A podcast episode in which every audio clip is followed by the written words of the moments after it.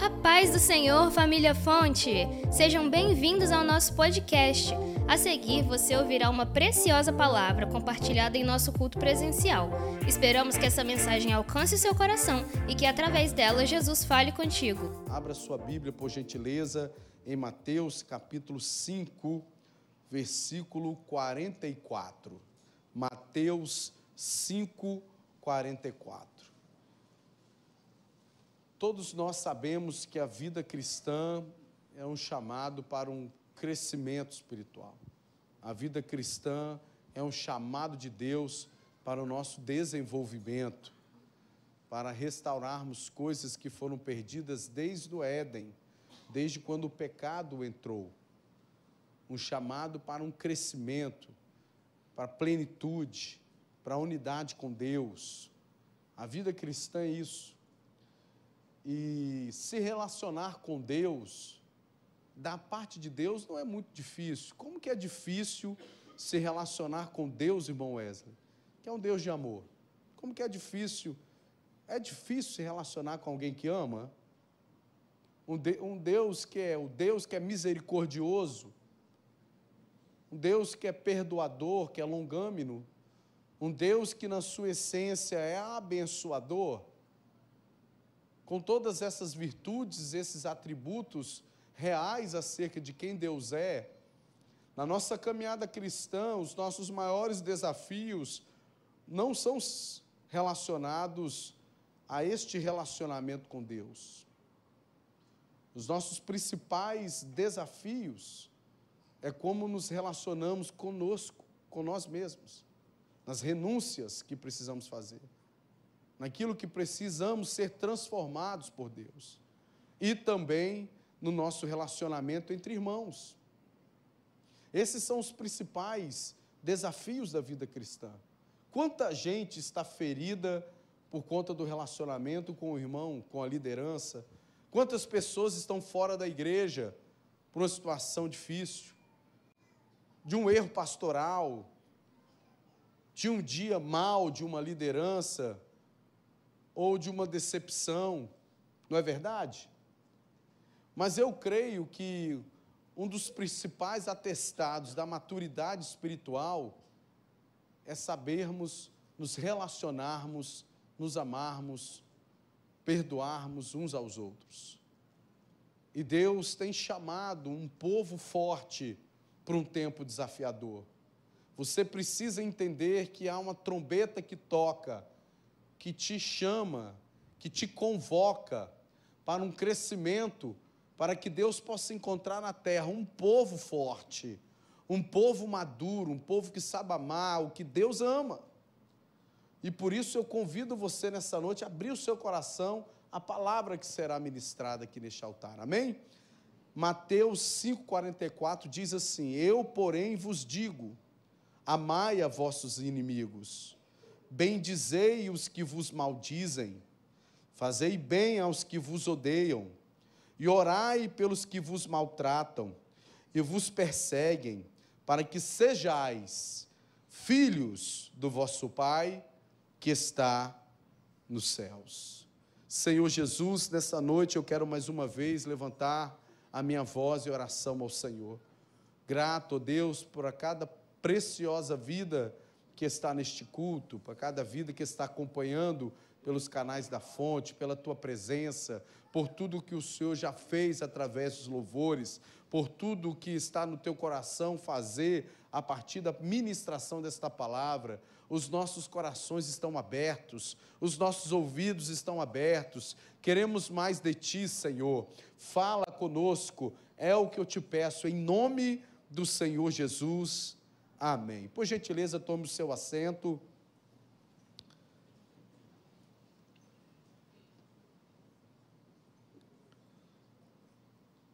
Meus irmãos, o versículo que nós lemos nesta noite, ele começa com o Senhor Jesus dizendo assim: Eu, porém, vos digo. Interessante que fica claro aqui um contraponto com algo que estava sendo dito antes ou algo que era base de cultura, de crença anterior a essa declaração de Deus. Antes de Jesus trazer um novo direcionamento, a maneira em que o povo se relacionava era fundamentada em uma reciprocidade. Alguns próprios mandamentos da lei eram assim: olho por olho, dente por dente, uma reciprocidade direta, uma lógica, uma lógica humana. Se me causou um dano, também posso te causar um dano. Atende uma questão de justiça humana. Atende uma questão de lógica. Não entra em conflito com a nossa razão, com os nossos sentimentos.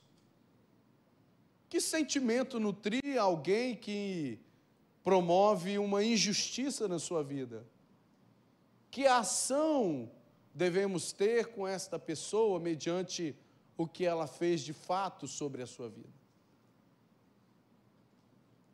Numa balança, aparece, aparenta estar equilibrada.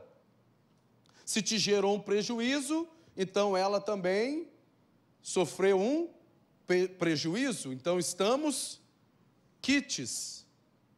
Há uma lógica. E é isso que você precisa entender no relacionamento com Deus. E é por isso que Jesus começou este ensino dizendo: Eu, porém, vos digo. Porque em questões em que não atende a nossa lógica, em questões que não atende nosso senso comum, em questões em que não concordamos e em questões que parece que não fazem sentido nenhum à nossa razão, a questão que você deve dar credibilidade é quem está dizendo, não o que está sendo dito.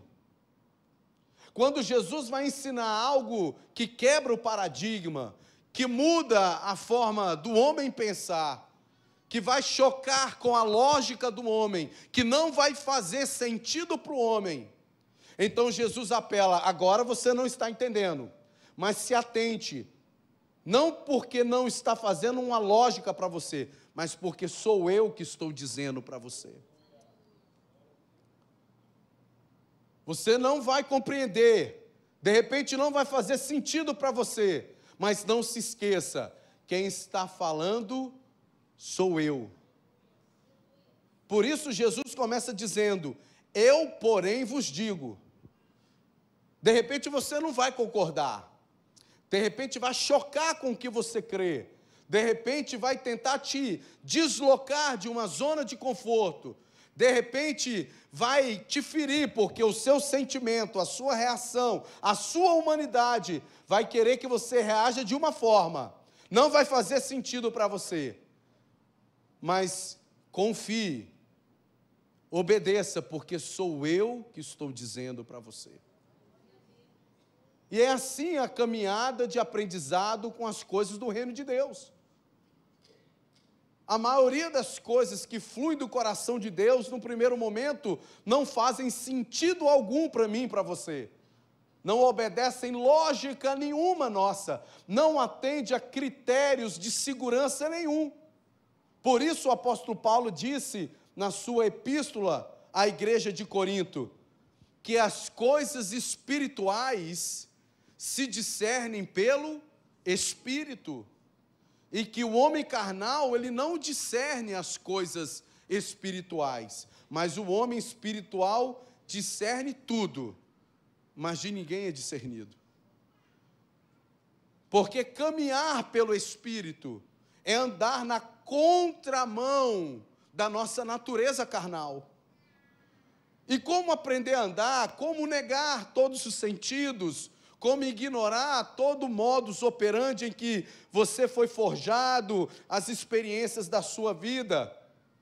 Então Jesus apela em coisas novas que você não sabe como andar, como decidir, como reagir. Confie, Lembre-se de quem te ensinou, de quem disse. Por isso, Jesus começa dizendo: Eu, porém, vos digo. Jesus apela à sua autoridade, à sua perfeição, à sua divindade, ao amor que você tem por Ele, à confiança que devemos ter nele. Porque existem muitas coisas que não fazem sentido algum à natureza humana, mas daqueles que desejam restaurar a sua natureza espiritual precisam confiar, e mesmo não concordando, mesmo doendo, mesmo não fazendo sentido, a gente obedece. E alguém pergunta: por que, que se obedece se não faz sentido algum? Se não atende os parâmetros de reciprocidade, ou de, de autopreservação, ou de retorno, bases do processo decisório, interesses benefícios, se não atende nenhum desses critérios, por que, que você se comporta assim? E uma das disciplinas para que você possa entender um pouco mais claro. Sobre isso é do perdão, é uma das mais ilógicas, é das mais irracionais, é, a, é uma das mais profundas contra a nossa natureza humana. E eu vou te dar um exemplo rápido de reais de como isso funciona, e alguém pergunta, por como você opera assim? Como é que você decide assim? Por que, que você vive assim? Por que, que você consegue perdoar? Por que, que você tem esse comportamento? Aí a única resposta que temos qual é? Foi porque ele disse. Foi porque ele ensinou. Foi porque eu creio nele. Foi porque ele é o meu Senhor. É porque ele é meu Salvador porque Ele é o caminho, porque Ele é a verdade, porque Ele é a vida, porque a Sua palavra não volta vazia, ela é perfeita. Foi Ele quem disse. Qual foi o filósofo? Não foi da terra. Quem foi que ensinou? Não foi papai nem mamãe. Quem foi? Não, não foi um professor, não foi alguém que gera uma influência. Foi ele quem disse. Eu, porém, vos digo. Isso precisa ser um gatilho, isso precisa ser um macete, isso precisa ser algo de segurança, um reflexo nas suas atitudes, decisões, quando você não está entendendo, quando não faz sentido, quando a sua carne diz, vai embora, quebra a aliança, quando a sua carne diz, se vinga, trai também, quando a sua carne disse não valeu a pena se santificar, então vai embora também. Aí você não posso. Alguém disse não tem nenhuma lógica nisso. Por que, que você vai ficar nessa posição? Foi porque ele disse.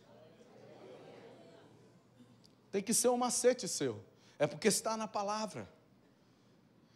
É uma luta tão poderosa com o maior Golias que ainda está de pé, que é o nosso ego. Quando você for conversar com você mesmo, é, não, não é coisa de doido, não. Eu estou olhando você falando, o pastor está ficando maluco. Né? Tonho da Lua, né? Que ficar falando assim. Né? A galera mais nova não, não lembra, não. Esses meninos não lembram, não. Né? Vão achar, tá maluco, está falando sozinho, não. Quando você estiver falando com você, quando você estiver guerreando com o seu ego, e quando você estiver crucificando a sua carne, você, ela vai dizer, mas não tem lógica nenhuma. Por que, que você está fazendo isso? Foi porque ele disse. Eu, porém, vos digo. Não faz lógica, mas foi ele quem disse. Eu confio nele. Por isso Jesus começa assim. Porque nós vamos decolar um voo em uma zona muito turbulenta, com tudo que é lógico, com tudo que faz sentido e parece ser perfeito na natureza humana. Mas como ela é completamente antagônica a natureza espiritual, você precisa doutrinar a sua mente, você precisa ensinar o seu coração e você precisa ter domínio sobre as suas emoções e falar consigo mesmo e se dar uma resposta, porque respostas que nos convencem acalmam a nossa alma, sim ou não? Respostas que nos fazem sentidos trazem paz ao nosso coração e descanso em meio a tempos de tribulação. E a resposta é essa: eu não estou entendendo nada, mas foi ele quem disse, e por isso eu obedeço. E por isso ele começa: eu, porém, vos digo, amai a vossos inimigos. Não existe lógica nenhuma humana nisso. O amor tem um aspecto de essência, também pode se levar pelos, pelas manifestações de como manifestamos o amor, como uma emoção, mas não existe nenhuma lógica em você nutrir um afeto, algo tão puro, algo tão maravilhoso como o amor, para alguém que semeia, que flui dentro do seu ser, exatamente um antônimo do amor, que é o ódio. Por isso que eu disse sobre reciprocidade positiva. Nós fluímos muito assim, nessa reciprocidade, nessa correspondência positiva, nessa empatia de amar. Nossa, ser amado, ser desejado, estar naquele lugar tão bom, quando a gente é bem recebido, não é? Como o Espírito Santo dá essa nobreza, a gente, dentro das nossas limitações, tentar receber bem, né? Você vê eu super atarefado essa semana, eu vi ali o, a equipe se movendo para honrar vocês de alguma forma. Essa é uma manifestação de quê? De amor. E aí a contrapartida, você se sente amado e flui o quê? Nossa, estou gostando. Rapaz, que igreja legal. Rapaz, que povo, gente boa. Né? Os capixaba comedor de muqueca é gente boa. Não é? E tal. Agora, quando isso não ocorre, quando não ocorre essa reciprocidade, quando você está diante de alguém que claramente nutre ódio por você, aí Jesus está dizendo: Eu, porém, é o mais natural é odiar também. Vem que pode vir, vem quente que eu estou fervendo. Cai para dentro. Vamos embora, vamos, vem, que eu encaro essa. Aí Jesus diz: Mas eu, porém, vos digo: estão te dando ódio? Ame vossos inimigos. Aí você vai para o quê? Já pensou eu, Moteirinho, de bicho aqui nessa igreja? Quero ver quem entra, irmã. Mas Jesus disse: Delano, Moteirinho, não é assim.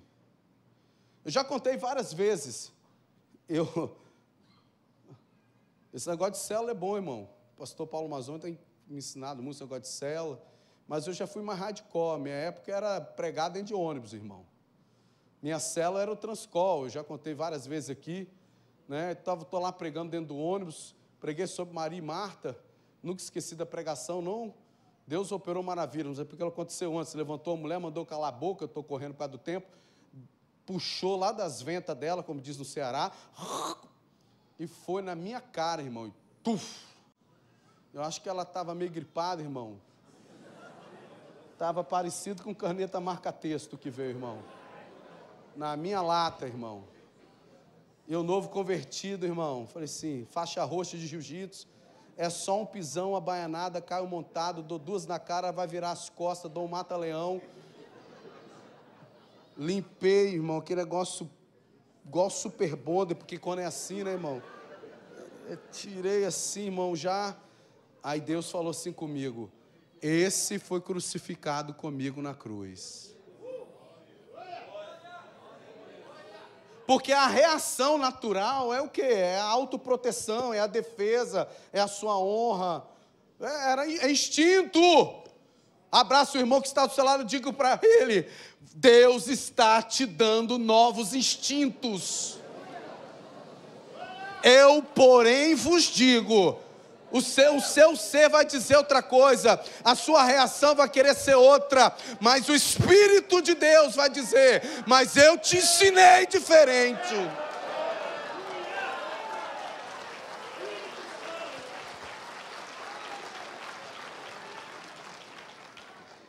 Eu estava pregando em Kiev ano passado, no meio da guerra, mais exatamente em Butia, onde vocês viram os corpos amarrados ali na guerra.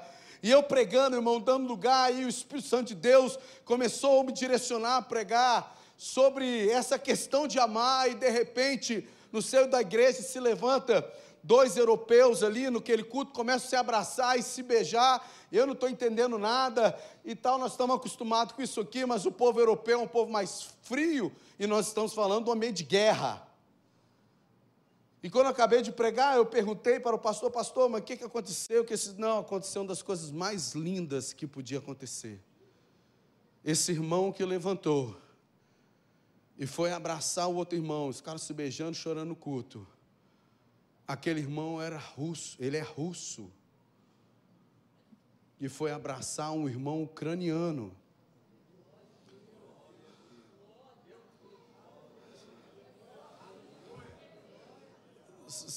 Já parou para pensar o que, que é um inimigo em termos de nação, invadir, matar, e num culto, só, só coisa de culto pentecostal mesmo, irmão. Se levanta um ucraniano, que ele que teve a iniciativa, de ir até o irmão russo, seu algoz, de poder ali se abraçarem, adorar Jesus juntos. O Antônio vai se lembrar, estava eu, o missionário Juliano, Antônio, Adriano, pastor Renato, o missionário Simara, na Bolívia, em Santa Cruz, pela Sierra, pregando, de um lado da igreja, os Coia, e do outro lado os Gamba, os descendentes europeus, a gente pregando, né, irmão Antônio? Ninguém dava glória a Deus, ninguém olhava para o lado para falar com o outro, ninguém abraçava. E aí eu perguntei para o pastor, falei, pastor, mas que trem esquisito, nem parece Assembleia de Deus, irmão.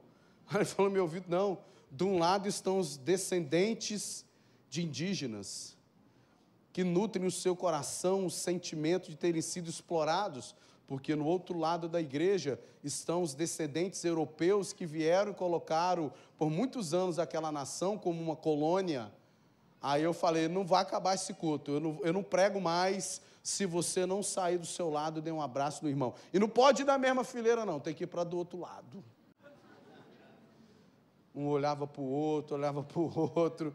Eu falei, pronto, agora não prego, tem que honrar a palavra. Não prego! E começaram timidamente, você lembra, irmão Antônio? A saírem, se abraçar. Inimigos de nação, inimigos de anos. Amar o seu inimigo. Não faz lógica, mas isso é ser cristão. Pastor, amigo meu, Amigo não é um termo, amigo, é, esse termo precisa ser bem usado. Um pastor colega meu, de muitos anos, do estado do Rio de Janeiro, seu nome é Daniel. Deus o direcionou a um trabalho numa comunidade no Rio de Janeiro.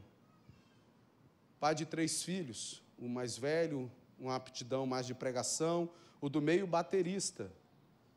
Baterista da igreja, 14 anos, evangelizando ali um dos jovens da comunidade se converte. E cria uma amizade muito grande. E aí, nessa guerra de influências, o pai muito ocupado com a igreja, aquele menino da comunidade era usuário de drogas, puxa o seu filho, o seu filho baterista da igreja começa a usar droga também. E o dono do movimento um dia manda matar todo mundo que estava devendo da boca e mataram esses dois jovens, inclusive o filho do pastor. Foram três meses para fazer o sepultamento, porque o braço estava no lugar, a cabeça em outra, uma morte bárbara. O pastor foi aconselhado em uma outra região, mas sentiu de Deus de ficar naquele lugar, pastoreando, pregando. Quando de repente, num culto, ele estava pregando sobre o Cristo que é a luz. Ele faz um apelo. Levanta-se no final da igreja, um homem grita: Meu apelido era Tonho das Trevas mas eu quero ser Tonho da Luz com esse Jesus. A igreja, irmão, chorou, ficou feliz, bateu palma, presença de Deus, o homem foi na frente. Quando o homem veio aproximando, o Espírito Santo de Deus falou àquele pastor: Você vai amar e cuidar deste homem. Aí ele pensou: Senhor, por que você está falando isso? Eu amo as ovelhas. Não, porque você vai amar aquele que matou seu filho. E aí o homem confessa depois que, por uma ordem do comando, na verdade ele tinha dado a ordem, ele era o responsável, e esse pai amou, o que, que não seria um inimigo, aquele que matou o seu filho? Que lógica tem nisso? Que, que natureza é negar sua natureza, é se rasgar, é chegar num nível espiritual que vai ser necessário para a sua sobrevivência e manutenção da sua identidade, nós vamos ver lá atrás. Não é um diferencial, dá aquela sensação, né? Isso, que pastor que eu sou, né, irmão? Tem, tem um pastor que pastoreia, o cara que matou seu filho, não sou ninguém. Dá uma sensação que nós estamos falando de uma qualidade mais elevada de crente, né? né? Eu falei de jiu-jitsu, de faixas, né? Não, esse crente é faixa preta, o cara conseguia amar isso Parece que são é, qualidades específicas de algum pequeno grupo dentro da igreja, mas nós vamos ver daqui na frente que, na realidade, é a nossa identidade, a qual ela deve ser. Eu podia aqui te dar inúmeros testemunhos reais de amor aos inimigos, de como a realidade de ser crente é muito mais profunda do que um frequentador de igreja. Independente do pastor, da denominação, o próprio Deus se encarrega e a coisa parece que vai estreitando para que você transicione de uma ideia de cliente ou de um evangelho raso, ou de um egogélio, o evangelho para te satisfazer. A coisa vai, parece que normalmente sem você fazer nada, né? Parece que a coisa vai estreitando, mas na realidade é para que você desenvolva dentro de você a realidade que é ser um cristão. Porque isso não era um pequeno. É, se existe um título, um título que nós devemos ter orgulho em honrar, de carregar, é de sermos chamados de cristão. Porque isso não começou de forma imediata na igreja. Cristão significa um pequeno Cristo. Os doze não foram chamados de cristão de imediatamente. Não foi em Jerusalém que isso aconteceu, mas foi com o desenvolvimento da igreja. E se não falha a minha memória, em Antioquia ou Tessalônica, Antioquia, Atos 17, eu acho, 16, né? A Bíblia diz que pela primeira vez aqueles irmãos foram chamados de cristãos, de pequenos cristos. Por quê? Carregavam um título, um ministério com alta performance, com frutos? Não. Mas por conta das suas atitudes, da maneira em que viviam, ao ponto de serem capazes de amar os seus próprios inimigos.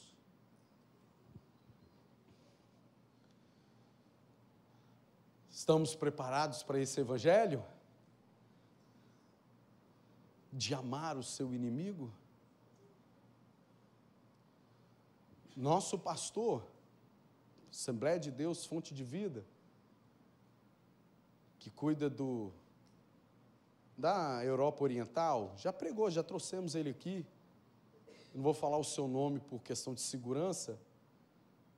Um ex-espião da KGB, enviado à Romênia, que foi dominada pelo sistema comunista, e ele foi enviado para lá para desorganizar se infiltrar dentro das igrejas e descobrir quais eram os pastores que estavam organizando a queda do regime de Ceausescu.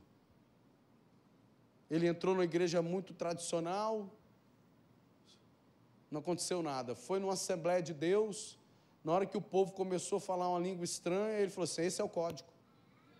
Essa é a hora que o pastor começa a dar as orientações para o pessoal no local do golpe, você está rindo, né? Aí ele se infiltrava, fazia amizade com o pastor, descobria onde o pastor morava, sequestrava o pastor e o torturava até a morte, para que o pastor traduzisse o que era aquela língua estranha, para ele falar o, qual era a hora do, da movimentação popular, porque vocês falam aquela língua estranha lá, eu já sei que é a hora que vocês começam a combinar as coisas, porque um fala aqui, o outro levanta e faz a mão como se estivesse muito eufórico, tem que, tem que cair o sistema. É nessa hora aí, você vai ter que me ensinar esse negócio. Ele não é isso, matava os pastores. E ele entrou em uma Assembleia de Deus, e o culto pegou fogo, aquela coisa toda, a manifestação dos dons do Espírito Santo de Deus e tal. Ele foi, se infiltrou, conheceu de pastor, marrou o pastor, torturando o pastor numa, numa cadeira, E tal, me explica, me explica. O pastor foi e virou para ele.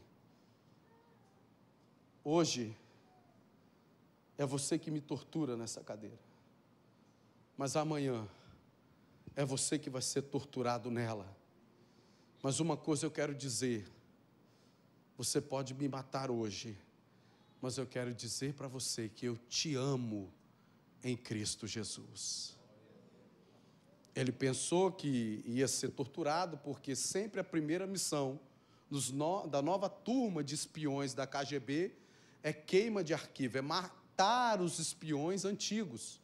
Então, quando o pastor falou aquilo para ele, ele falou: Ixi, a Rússia vai mandar uma nova turma de espiões e eles vão me matar para queima de arquivo. Mas, passado poucos anos, ele estava sentado na cadeira e sendo torturado por amor a Cristo Jesus. Mas o que mais move ele, ele nem gosta de dar muitos testemunhos, e fala que ele passa mal lembrando disso, é ouvir aquele homem falando verdadeiramente para ele: Eu te amo em Cristo Jesus, amar os seus inimigos. A gente consegue deixar de amar até quem ama a gente. O cristão hoje, pelo multiplicar da iniquidade, a Bíblia diz que muitos corações seriam esfriados. A gente consegue tão rapidamente perder as essências profundas do Evangelho e vamos nos acostumando com o Evangelho anêmico, que não é culpa do que é pregado, mas da anemia que circula em nós que nos dá nenhum uma substância, uma força, uma estrutura sequer a passar as provas mais mínimas comparado aos exemplos que eu dei com nossos cônjuges. Quando temos dificuldade de perdoar e restaurar um casamento, trazemos toda uma lógica do contexto daquele relacionamento mas nos esquecemos de Mateus capítulo 5, quando Jesus disse: Amai aos vossos inimigos. A Bíblia também diz: Bendizei os que vos maldizem. Isso fala de construção de reputação, de reconhecimento de índole e caráter. Porque essa mecânica aqui não acontece olho no olho, coração no coração, vida na vida. São as manifestações da distância. Amanhã, hoje à noite ainda, porque eu estou sabendo, vocês já vão pegar a estrada. Aí amanhã eu estou aqui, e vem um irmão e fala assim: Pastor, que culto abençoado, que louvores abençoados. Eu começo, rapaz, que time top, tudo crente, começa a falar bem, você está construindo o quê? Uma reputação. Você está testando o que? Caráter, índole. Você está construindo o que? Uma rede de relacionamentos entre irmãos. Isso é bem dizer. É falar as virtudes de outrem, não na sua presença, mas na sua ausência. E aí Jesus está dizendo: a gente, você é lindo, você é lindo também. A gente é acostumado a bem dizer quando existe também essa troca. Você é lindo, você também é. Que pastorzão você é, você é maior ainda. E a gente gosta disso. Aí Jesus vem e te ensina diferente. Você tem que construir reputação de quem está tentando tocar no seu caráter, de quem está querendo destruir a sua reputação. É isso que Jesus está dizendo. Não é só uma questão de falar, é uma questão da construção do que se faz. Porque quantas coisas operam por indicações? Poucas ou muitas? Quantas portas se abrem por uma indicação? Sim ou não, crente? Não é verdade? Quantas coisas se abrem? Quantas coisas são facilitadas com uma alguém que fortalece a sua reputação? Não é verdade? Jesus está dizendo: você tem que falar bem, construir uma reputação, gerar conexões, honrar quem está querendo injustamente tocar no seu caráter, quem está querendo desconstruir uma reputação que você tem. E uma das coisas que mais dói na vida de uma pessoa séria, e você pode estar entendendo que eu estou pregando, se está fazendo sentido para você, é quando você é surpreendido quando alguém está falando uma inverdade acerca da sua moral. Não é verdade? Isso não fere muito mais que um soco? Não, aquele cara lá não é honesto, não. Aquele cara ali não é sério, não. Aquela mulher lá, não. Aquilo não é direita, não. Na nossa época, eu ia falar na nossa época, irmão Gustavo, mas a sua época é mais antiga que a minha, então eu não posso falar a nossa época. Mas na minha época, ah, um amigo fala assim: rapaz, estou gostando daquela menina, quero namorar. Você quer zedar a marmita? Era um falar assim: não, essa menina não é de namorar, não. Não acabou tudo, não estragou? A pessoa é mesmo? Então não vou namorar com ela, não. não é, isso não, não é assim, irmãos? Ou não? Não é assim que acontece? Uma pessoa, um amigo, uma pessoa que tem uma influência sobre a sua vida, você fala assim, rapaz, quero comprar aquele carro. Aí você fala, não, aquele carro não é bom não. Dificilmente aquele amigo vai fazer o quê? Comprar aquele carro. Quando Jesus está dizendo que a gente deve bem dizer os que maldizem a nós, Jesus está dizendo: ó, se tem alguém tocando no seu caráter, se tem alguém querendo destruir a sua reputação, não funcione da mesma maneira bendiza, construa. Eu vou fazer uma aplicação que você precisa entender, principalmente quem não deseja, mas enfrentou um divórcio. E você foi abandonada. Vou montar um exemplo de uma mulher que foi abandonada por adultério, que tem filhos. E ela está toda ferida, ela foi injustiçada, ela foi traída, ela foi abandonada. Aí você está toda ferida, sua alma está toda machucada, aí você está diante dos seus filhos, numa conversa na sala da sua casa, aí uma amiga, sempre tem uma amiga para essa hora. E ela começa a falar: esse homem não te merece, isso é um crápula, ele não presta, não sei o que, na frente dos filhos. Aí você está toda ferida e começa o quê? Maldizer também. É um não presta, é assim, não sei o quê. Sabe o que você está fazendo? Você está destruindo a referência paterna sobre a vida dos seus filhos sendo que é totalmente incompreensível a sua dor de alguém que feriu a sua reputação. Só que Jesus está dizendo: bendiza, não, não deu certo comigo, mas é um bom pai. Não, foi, foi mas não vai esquecer dos filhos. Não, está aqui, está. É fácil fazer isso? É fácil fazer isso? Mas é assim que funciona crente. Não é super crente. É assim que funciona crente. Não é super crente. É assim que funciona crente. Não tem lógica, pastor. Deus não preocupou com a sua lógica. Ele só disse: Eu, porém, vos digo: confie em mim, pratica isso, vive isso. Jesus começa dizendo ainda: Fazei o bem aos que vos odeiam. Porque quem odeia só quer fazer o quê? O mal. O mal. Interessante que às vezes é gente que nem te conhece. Você já viveu isso? Tem gente que diz, rapaz, não gosto de fulano de tal. Aí se pergunta, por quê? O cara nem conhece, nem sabe. Eu tive uma experiência assim. Uma experiência assim. Pessoa saiu da igreja, foi para outra igreja, para uma igreja de um pastor que eu nem conheço ele, nunca vi, nunca sentei com ele, nunca tive mesa com ele. Aí começou a falar de mim para esse pastor. Aí começaram a falar de mim e o pastor acreditou, sem me conhecer, nunca, nunca, nunca me viu. Aí ele foi fechar um negócio com uma empresa de um irmão que é membro da igreja. Aí o Wesley aceitaram para negociar e ele foi falar de mim para essa pessoa. Aí essa pessoa que é membro da igreja falou assim: olha, não tem mais negócio. E ela que estava vendendo, ela tinha interesse, você não tem mais negócio. Eu vou levantar porque você está falando de uma pessoa que você não conhece. Aí veio falar para mim, achando que eu ia, eu não conhecia, mas parecia que eu conhecia. Esse é top, esse pastor é top. Esse pastor é maravilhoso, pastor bíblico, cheio de Deus, igrejona, tal, tudo botei no superlativo da realidade que ele era.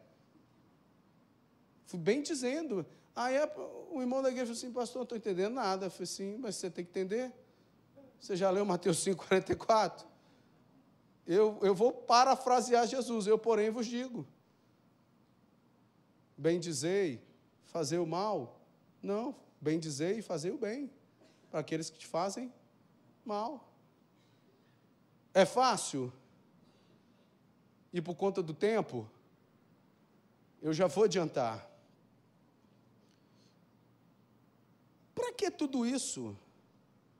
Para que entrar nessa complexidade da vida?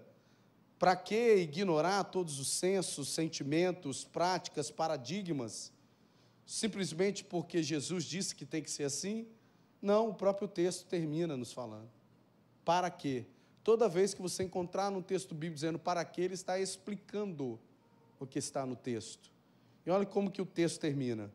Para que sejais filhos do vosso Pai que está nos céus. Para que isso, pastor? Para que viver nesse nível de complexidade, de ignorar sentimentos, de tentar mudar reflexos, reações, ações? Para que não defender com minhas unhas e dentes a minha reputação? e falar a verdade, de, botar os pingos nos is e, e, e exercer. A hora mais perigosa é a hora que você consegue ter em suas mãos a capacidade de exercer justiça com as próprias mãos e você tirar a mão. Esse é um dos textos que Deus me deu uma palavra que o tema é a unção respeita a unção. Sem motivo nenhum humano Davi não deu motivo nenhum, mas por conta do Espírito de Deus ter saído da vida de Saul e por conta das irmãs do ciclo de oração, a culpa é das irmãs do ciclo de oração.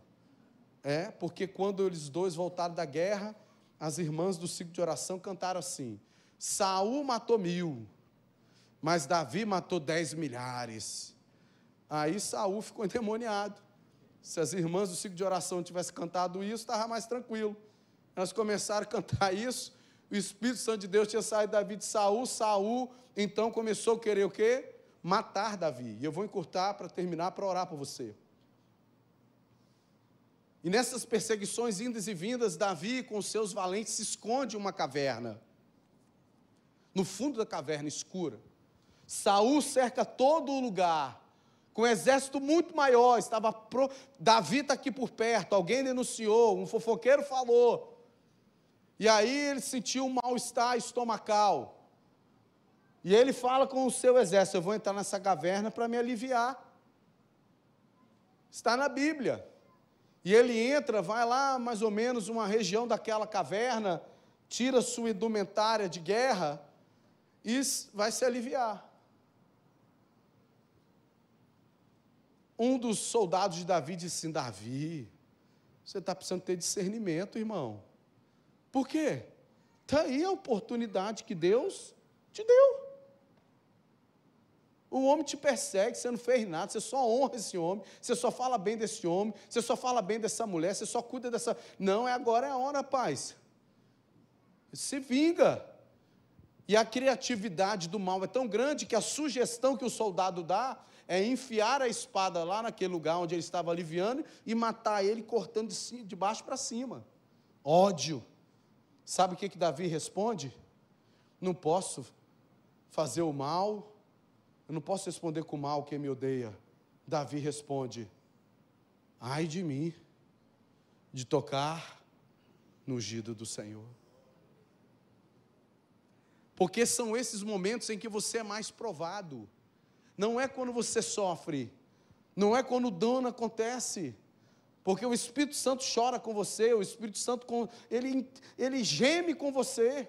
A hora que é mais crucial nas, nas, nas caminhadas da vida é quando alguém te corresponde ou te, te, te promove uma coisa ruim, é como você vai responder.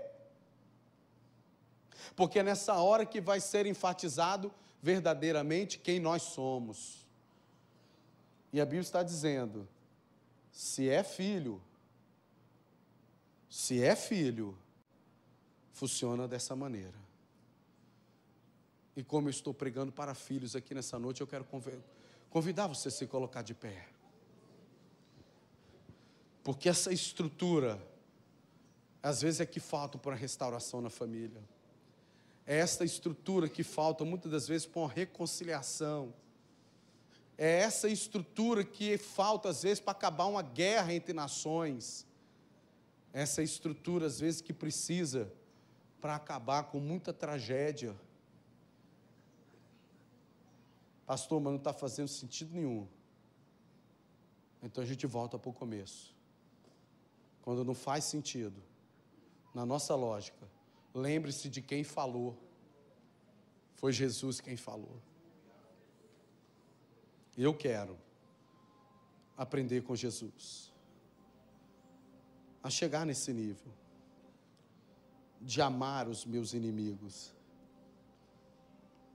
Eu não, precisava de mais tempo, né? Que você pode estar falando, mas eu não tenho inimigo nenhum. Caio, você não precisa querer para ter o inimigo. Às vezes ter um inimigo não é uma escolha sua.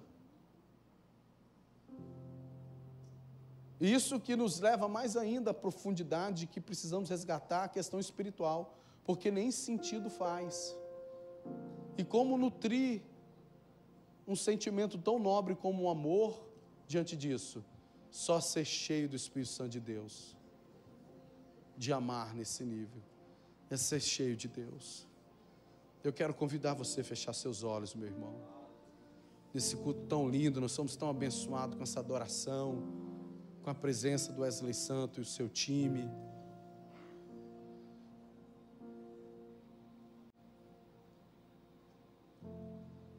O culto da quinta vai acabar, eu vou ministrar a bênção apostólica. O culto a Deus nunca acaba. Você vai sair. Num tempo tão desafiador, irmão. Um tempo tão difícil um tempo até desgostoso,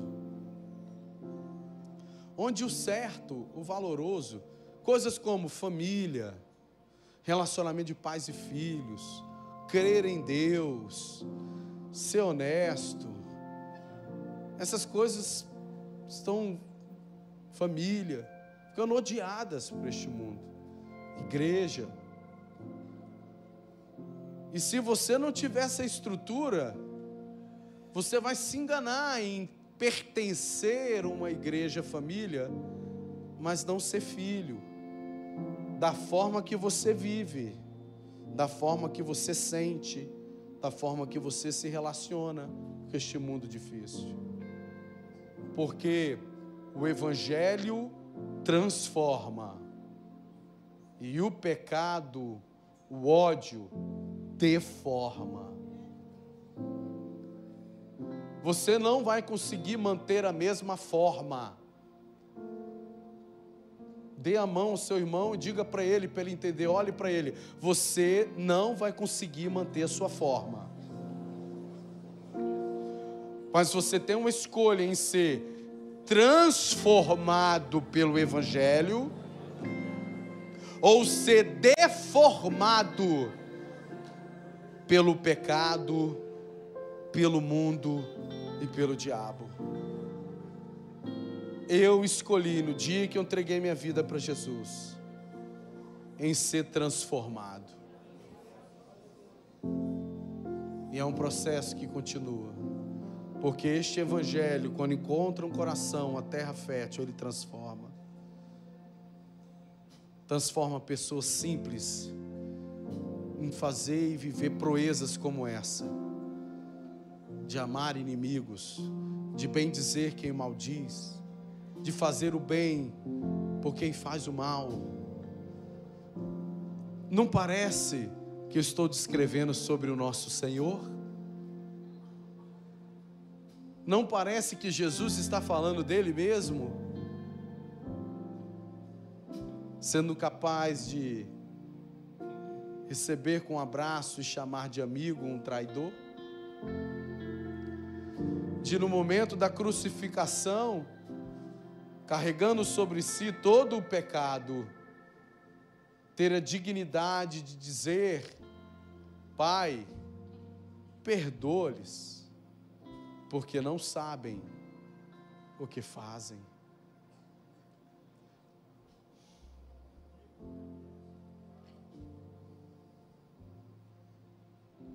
Você foi chamado para viver num nível maior. Mas esse nível maior é um evangelho mais desafiador. É um evangelho mais desafiador. Feche os seus olhos, eu quero orar por nós. Senhor, a primeira primeiro aprendizado que nós carregamos é que certamente viveremos situações nesta vida que nós não saberemos como reagir, ou agir, ou sentir, ou que o primeiro impulso, ou uma pulsão, ou um pensamento é agir conforme uma natureza que precisa ser negada. E negar natureza é negar a sua própria opinião, a nossa própria opinião, o nosso próprio reflexo. E, e como que isso vai fazer lógica para nós, Senhor? Esse é o primeiro ensinamento. Às vezes não vai fazer lógica. Mas se você me ama e foi o Senhor quem disse, eu confio e obedeço a primeira característica em quem quer viver um nível extraordinário espiritual é mesmo sem entender, sem fazer sentido, obedecer porque foi o Senhor quem falou. Senhor, nos ajuda, nos capacita, nos prepara, nos transforma, vai curando os nossos corações vai curando o nosso ser, tirando toda a nossa necessidade de maldizer quem tenta destruir a nossa reputação. Em si, bem dizer, a tua palavra diz que a mesma boca que abençoa é a boca que amaldiçoa. Mas o Senhor nos chamou para sermos uma bênção que no nosso coração flui isso, porque a Bíblia diz que a boca fala do que o coração está cheio. Então, trabalhe no nosso coração para que da nossa boca venha fluir uma fonte de vida. Deus nos ensina isso, a ser mais igual a Ti. Se alguém aqui está com o coração pesado, que está enfrentando uma batalha pesada, em que está sendo tentado em sofrer uma deformação, deixar de amar. Engana-se aquele que pensa que o principal sentimento e que evidencia a falta de amor é ódio. Enquanto há ódio, ainda há sentimento, ainda há, ainda se reage. O pior sentimento que externa o fim do amor é a indiferença. É a perda da sensibilidade, é quando a lepra ataca a alma, o coração, e você começa a estar insensível àquela pessoa. Senhor, restaura a sensibilidade hoje. Por mais que sangre, por mais que seja desafiador, nos capacita a amar, mesmo enquanto não há um retorno. O amor não pense em si mesmo. O amor, ele é sofredor. O amor tudo pode. O amor tudo suporta. E a definição bíblica de amor termina dizendo: o amor nunca falha. Derrama amor nos nossos corações para manter os nossos casamentos, as nossas famílias, os nossos relacionamentos. Derrama, Senhor, sobre a tua igreja. Derrama, Pai, em nome de Jesus. Porque o nosso desejo, Senhor, é nos enquadrarmos no para quê deste texto, para que sejamos feitos filhos de Deus. Essa é a nossa identidade, ser teus filhos. Derrama esse DNA sobre nós, sobre tua igreja em nome do Senhor Jesus. Obrigada por ficar conosco até aqui. Compartilhe esse podcast para que assim mais pessoas sejam alcançadas pelo amor de Jesus. Não deixe de nos acompanhar pelas redes sociais através dos links abaixo. Até a próxima!